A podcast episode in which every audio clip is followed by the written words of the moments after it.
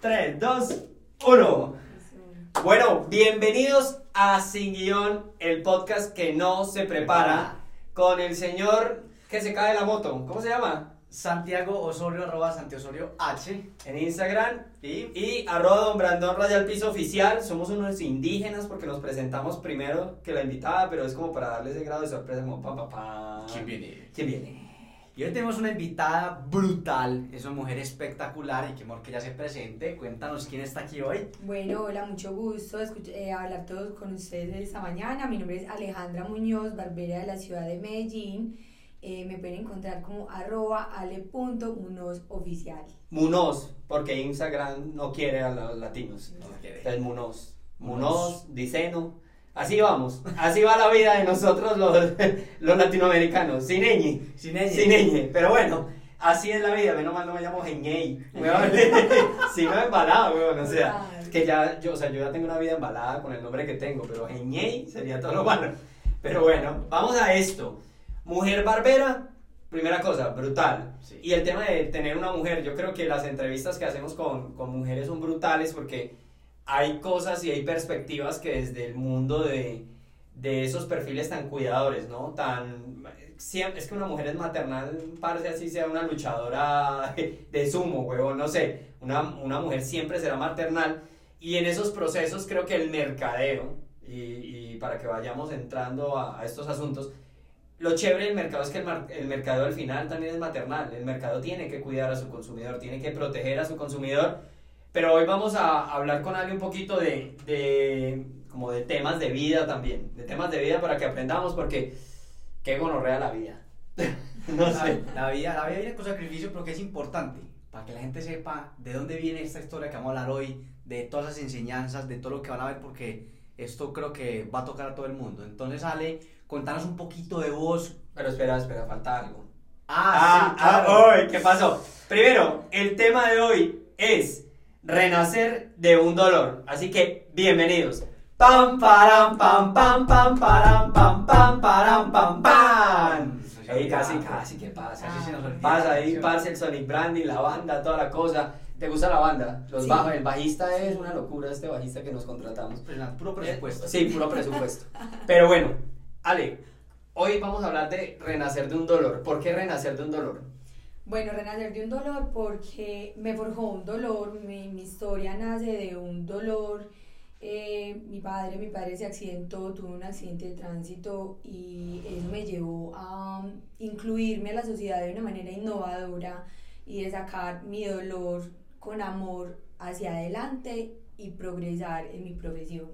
Listo. Entonces, un dolor te llevó a, a buscar otra cosa, a salir por otro lado. Y cuando hablamos de innovación, ¿a qué nos referimos? Porque innovación es que todos los días me voy por la séptima para los que están en Bogotá y por la 33 para los que estamos en Medellín o por la del Poblado. Y hoy decidí irme por la 30. O decidí irme por la, no por la séptima, sino irme por la quinta, no sé. Eso es innovar al final. Pero ¿por qué hablas de innovación?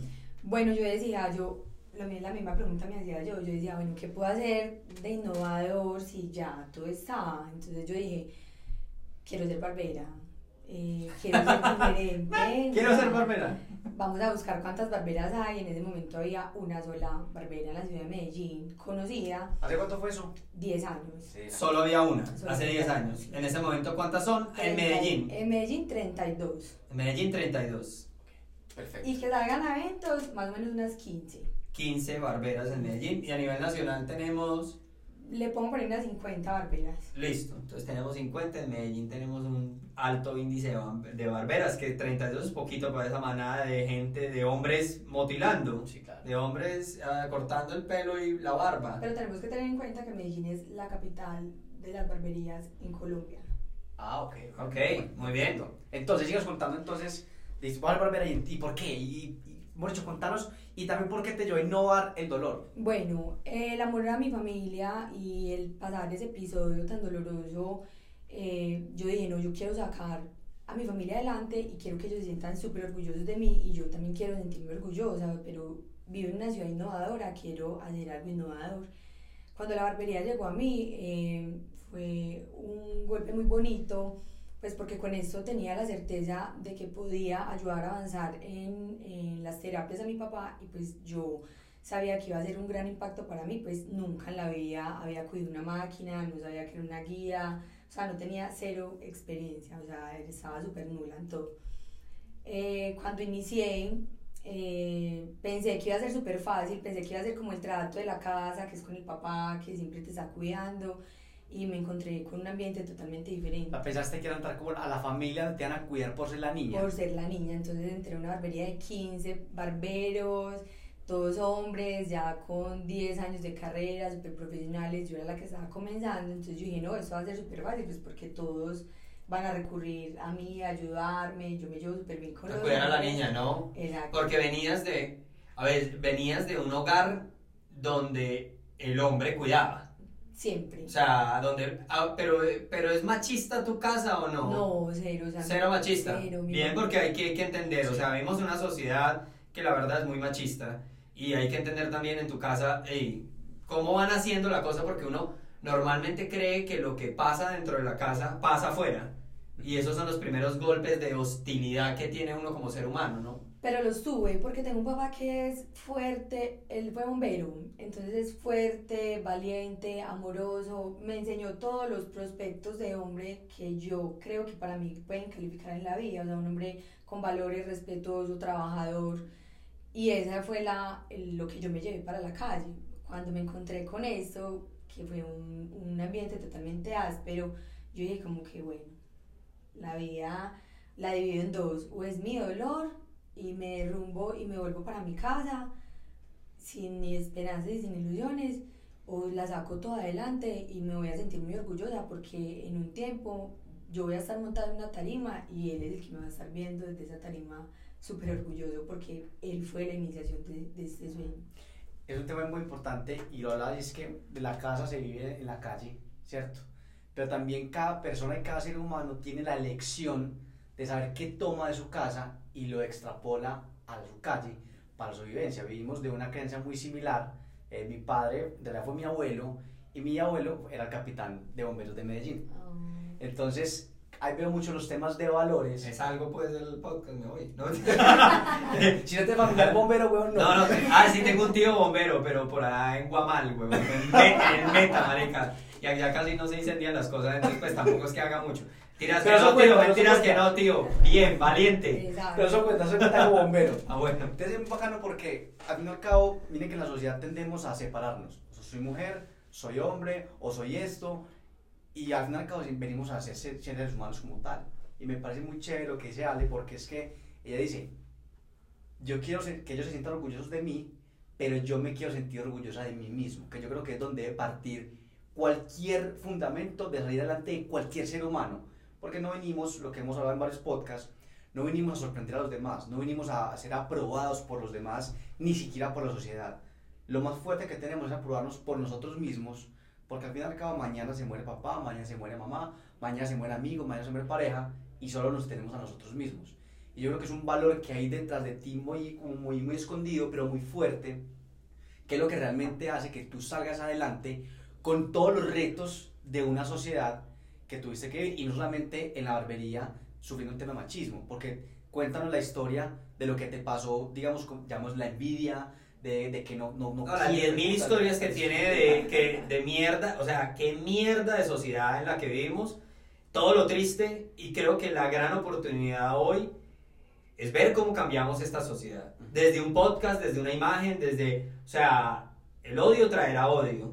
Y es muy, muy, muy pelle ver cómo, mm, o sea, cómo te encuentras con cosas que a veces ves en la televisión y dices, ah, es que está pasando lejos de mí. Eso es novela. Eso es una novela, está pasándole, sí, puro la rosa de Guadalupe, y entonces al final la rosa y tal, y todo se resuelve, y la vida no pasa así porque la rosa nunca llega, el airecito nunca te golpea, y la gente vive el dolor. Hay un tema muy importante, antes de que pasemos a, la- a las historias de Ale, que creo que son bastante importantes para entender este modelo, y es todos los emprendimientos, las ideas, los sueños y las ilusiones de la gente van cargados de una vida previa, que es esa vida familiar.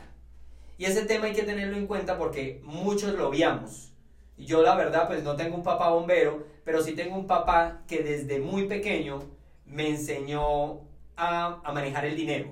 A manejar el dinero. Y yo recuerdo, tengo una imagen clavada en mi cabeza, parce, con 5 o 6 años, metido en una caja de cartón, weón, en una caja de cartón porque mis padres venden productos médicos y metido en una caja de cartón que estaba llena de jeringas, entonces uno sacaba las jeringas y yo convertía las cajas en cosas. Y mientras un niño hacía cohetes, otros niños hacían carritos con cajas de cartón, yo hice una casa de cambio. En, en Cúcuta, en Cúcuta es muy común, muy común en la frontera, los que viven en las fronteras del país, el canje de dinero. Yo entrego bolívares, me daban pesos, en esa época pues el bolívar costaba tres veces el peso, hoy no cuesta nada, 0.00010 veces el peso, pero en ese momento recuerdo que desde muy pequeño yo montaba una caja al lado del escritorio de mi papá y mi papá cajeaba conmigo dinero, yo le abrí dos huecos, uno por la izquierda, otro a la derecha, él me daba bolívares por un lado, yo por dentro calculaba y le entregaba por el otro lado pesos. Obviamente el dinero no era mío, mi papá me dio una caja, una caja dentro de la caja para yo poder hacer canjes y todo el día me daba canjes, me enseñaba a hacer canjes. Después me mandaba los depósitos a contar y a mantener un inventario que seguramente no era el brutal inventario del mundo, pero desde muy pequeño me enseñó el valor del dinero y a manejar el dinero. Porque es que des en cuenta de una cosa básica psicológica. Hay niños que cuando tocan monedas, el papá le dice, no, no, no, coja eso que eso es mugre. Eso es sucio, está sucio. Eso es sucio. Parce, eso ya es un modelo mental que empiezas a clavar en tu hijo y ojo con la capacidad de cambio que tenemos en nuestros hijos para que el día de mañana cumplan sus sueños e ilusiones. Porque el emprendimiento inicia desde la casa. O sea, el emprendimiento inicia desde lo que te enseña tu abuelo, tu papá o quien sea tu mentor. Porque ese es tu primer mentor. Hoy tenemos, yo hoy tengo de mentores a Fernando Ansures, Godín, etcétera, etcétera. Pero ¿cuál fue tu primer mentor? Tu papá, tu mamá, tus hermanos. Eso es muy, muy chimba que lo tengamos en cuenta y lo veamos hoy porque yo, por ejemplo, tengo dos hijas y a Martina la estoy educando. Martina tiene tres años y medio, tiene su tarjeta de débito de Bancolombia, la llevo a que deposite dinero. Ella es la que paga, o sea, paga con mi tarjeta, pero cuando vamos a, la, a los restaurantes, ella es la que paga.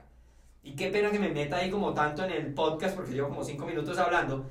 Pero ojo, ojo porque este podcast tiene que también demostrarnos la capacidad que tiene la familia en los emprendimientos de la gente. ¿Cuáles son las historias entonces que te preguntaba Santi? Porque creo que es bueno que las digamos porque de verdad que qué pirobada de sociedad y yo cada vez que hablo contigo me da más rabia la sociedad, pero yo regulo, regulo. Pero esto es una forma, esto es una forma de hacerlo visible eso, de hacer visible ese visible esto, que es lo que quiero que nos cuentes. Porque todos los días nos pasa lo mismo, o sea, vimos, creemos que vivimos tan protegidas por el novio, por el primo, por el papá, que creemos que estamos libres en una sociedad la cual es muy cruel todavía. Eh, me pasó el primer caso en una de las barberías, eh, era más o menos un personal de 18 personas contando los administradores, los dueños y los barberos, y un día les dio a un barbero, la niña del aseo y una manicurista por en un termo que yo tenía en mi puesto, esconderlo, le aplicaron limpio Zampic y me lo volvieron a dejar en el puesto. Pues obviamente cuando yo llegué a tomar del termo con ganas, me tomé medio vaso y yo me di cuenta, o sea, yo súper sana, cuando ya, al otro día llegué a mi casa, no podía respirar, la garganta súper quemada, recurrí al hospital y pues obviamente ya con los exámenes médicos salieron pues que tenía esta intoxicación por límpido, eh, que obviamente eh, ha sido muy dolorosa pues porque 10 años después todavía trasciende en mí, eh, tengo una llaga que se me hace difícil de cerrar y bueno, demás problemas. Y también en ese momento es mucho dolor porque tú estás luchando con salir adelante eh, tu clientela, eh, tu familia, tu solucionar, porque estar ahí parado es enfrentarte con uno mismo, es vos decirte, pucha, yo tengo que ser capaz, todos los días tengo que ser mejor, persona tras persona, ¿cierto? Entonces, es muy difícil ese tema. Por otra parte, hace tres meses, dos meses, me monté en un Didi. Yo en un Didi, señores de Didi de mierda, porque, o sea, no hay protección alguna. Es chimba, yo creo en Airbnb, creo en las plataformas, las plataformas que dan trabajo a la gente y no creo que tengamos que cerrarlas. pero ojo con la capacidad que tenemos de protección de los usuarios y de los humanos. Es nula, es nula. Yo también entregaba mi confianza a estos eh, métodos de transporte porque yo me sentaba adelante, pues pensaba que por trabajar en ese servicio eran personas pues totalmente transparentes, que era un tema súper legal.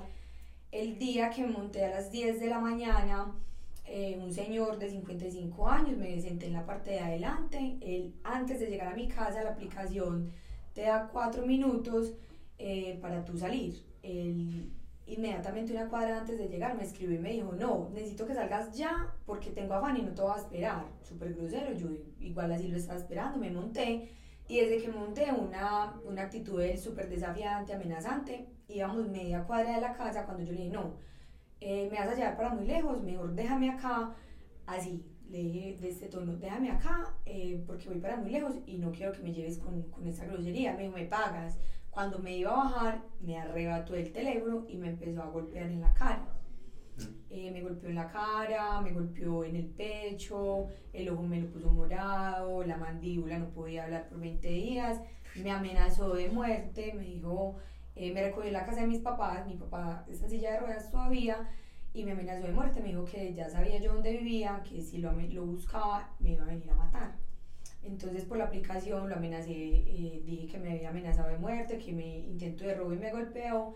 La aplicación no me ha respondido, eh, nunca me ha dado respuesta, la policía nunca me ha llamado, nadie nunca me ha dado respuesta. Veo días después que eh, él está por el centro vendiendo su carro con un cartel atrás damos la, la, el conocimiento de que lo está vendiendo supuestamente porque eh, lo habían sacado de la plataforma por trabajar honradamente, con familia, tiene hijos, entonces yo pienso, yo digo, ¿qué es esta clase de hombres maltratadores que tenemos en nuestros hogares? Eh, o sea, ¿a quién le estamos entregando la confianza como mujeres? Pero yo, miren, yo ni siquiera creo que es hombres y mujeres maltratadoras, eh, yo creo que es una sociedad de maltrato. O sea, vivimos en una sociedad de maltrato porque creemos eh, que legalmente estamos protegidos. Pero es peor aún, y vos me contabas, ya no aquí pues, de hecho ni Santi eh, sabe del, tema como a profundidad y me decías, listo, entonces va uno a la fiscalía, pone todo, y después entonces un abogado te dice, claro, yo te sigo el caso, te vale 7 millones de pesos. Total. Entonces la pregunta es, tenemos que ser ricos para que no nos golpeen. pues, o sea... Tenemos que ser ricos para nuestra justicia. Eso, para pedir justicia. Y más allá de eso es entender porque pues, más allá, listo, lo hacemos visible, bien, pero esto no es un podcast eh, solo para visibilizar, sino también para poder aprender diferentes temas que igual van a rodear el mercadeo, los negocios, etcétera, etcétera.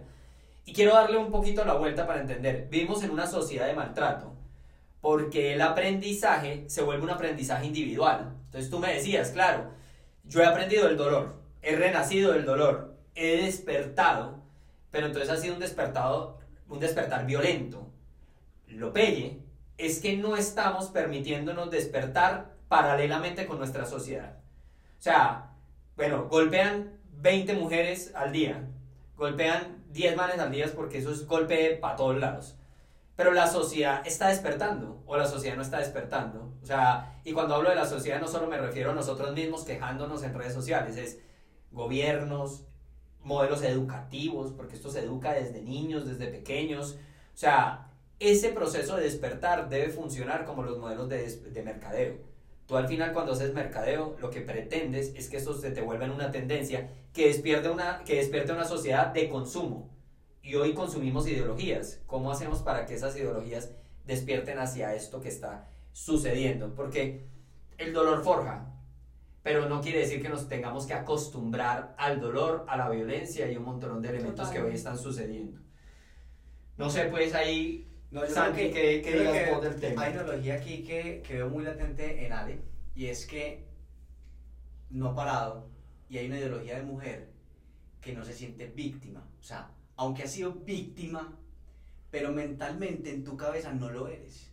Porque tú podrías haber escogido quedarte con susto, dejar de ser barbera, dejar de perseguir, de perseguir tus sueños y dejar de perseguir lo que tú eres y dejarte moldear por un estereotipo que hay.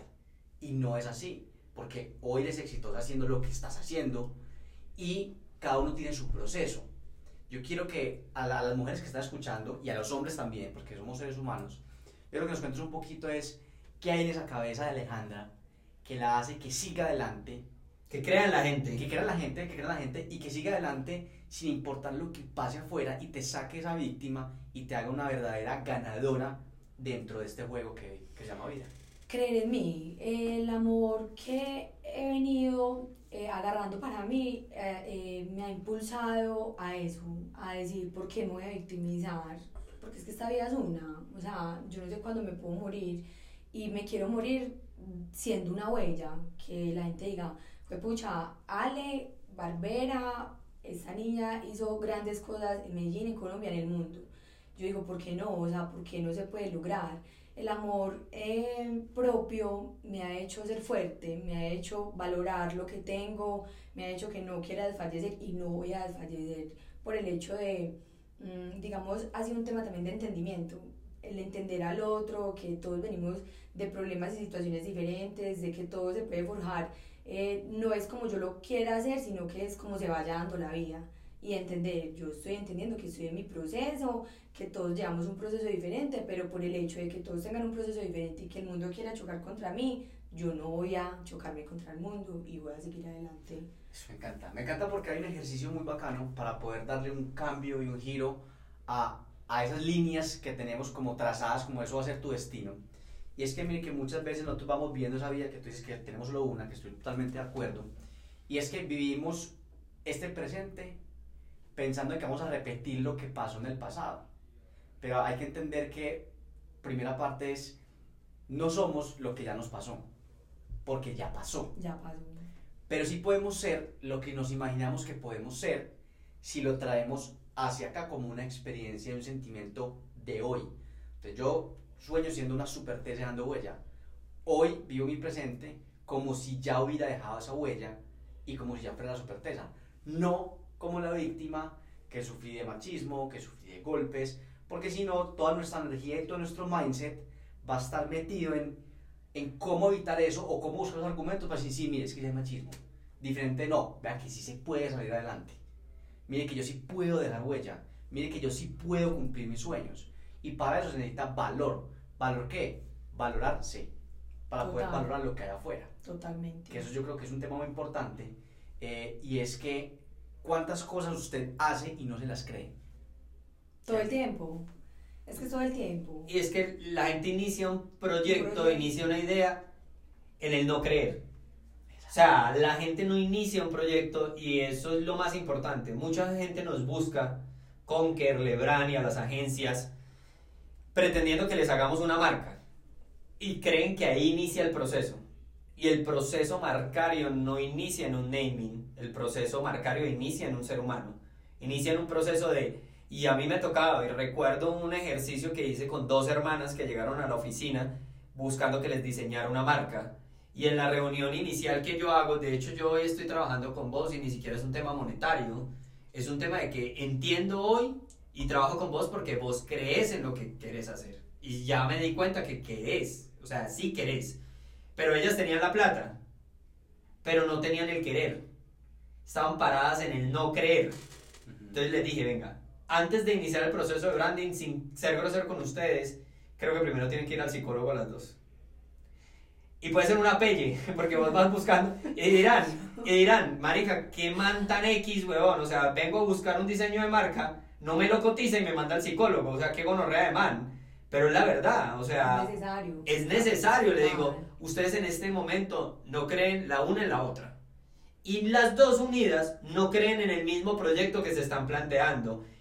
¿Para qué se van a gastar esa plata? ¿Para qué me van a pagar a mí si no va a servir? Yo puedo hacer algo hermoso que gane premios. Esa mierda no va para ningún lado, no va para ningún lado. Tuve una vez tres amigas, tres amigas que hoy tienen una increíble marca y la voy a decir aquí porque se llama Biela. Biela Bakery Lab de María este, y de Chris. En ese momento de María y Chris y había un tercer personaje que hoy no existe en la ecuación. Y no existe en la ecuación porque obviamente las tres son muy talentosas y había otra que era talentosa en el mundo de los helados. Y cuando hicimos la primera reunión, tan, que es una reunión, reunión de psicología que yo hago de psicoanálisis, en el- las respuestas de ellas, dos, eran totalmente diferentes a la de ella. Y en la siguiente reunión donde yo ya tenía que ir más adelante con las tres, les dije, venga, sentémonos primero un poquitico. aquí hay una que no cuadra. Aquí hay una que no cuadra. Y ella sabía que no cuadraba, ella no quería cuadrar.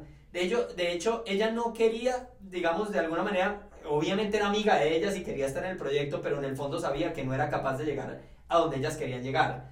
No hay nada peor que uno querer ir a la luna y ir con un pesimista. Sí, total. O sea, imagínense ustedes yendo a la luna y alguien diciendo, se nos va a acabar la gasolina. No, esto no, no vamos a volver. No, parce, desde el principio, ese creer que plantea Santi, que me parece brutal porque hablabas del ser, o sea, creérselas, al final es creer ser, ser yo, y que Ale también plantea es muy importante. Un modelo de negocio, por más hermoso que sea, vender tapabocas y antibacteriales, que todo el mundo dice, lo hago y se vende. Ah, ah, no pasa. Y vos sabés.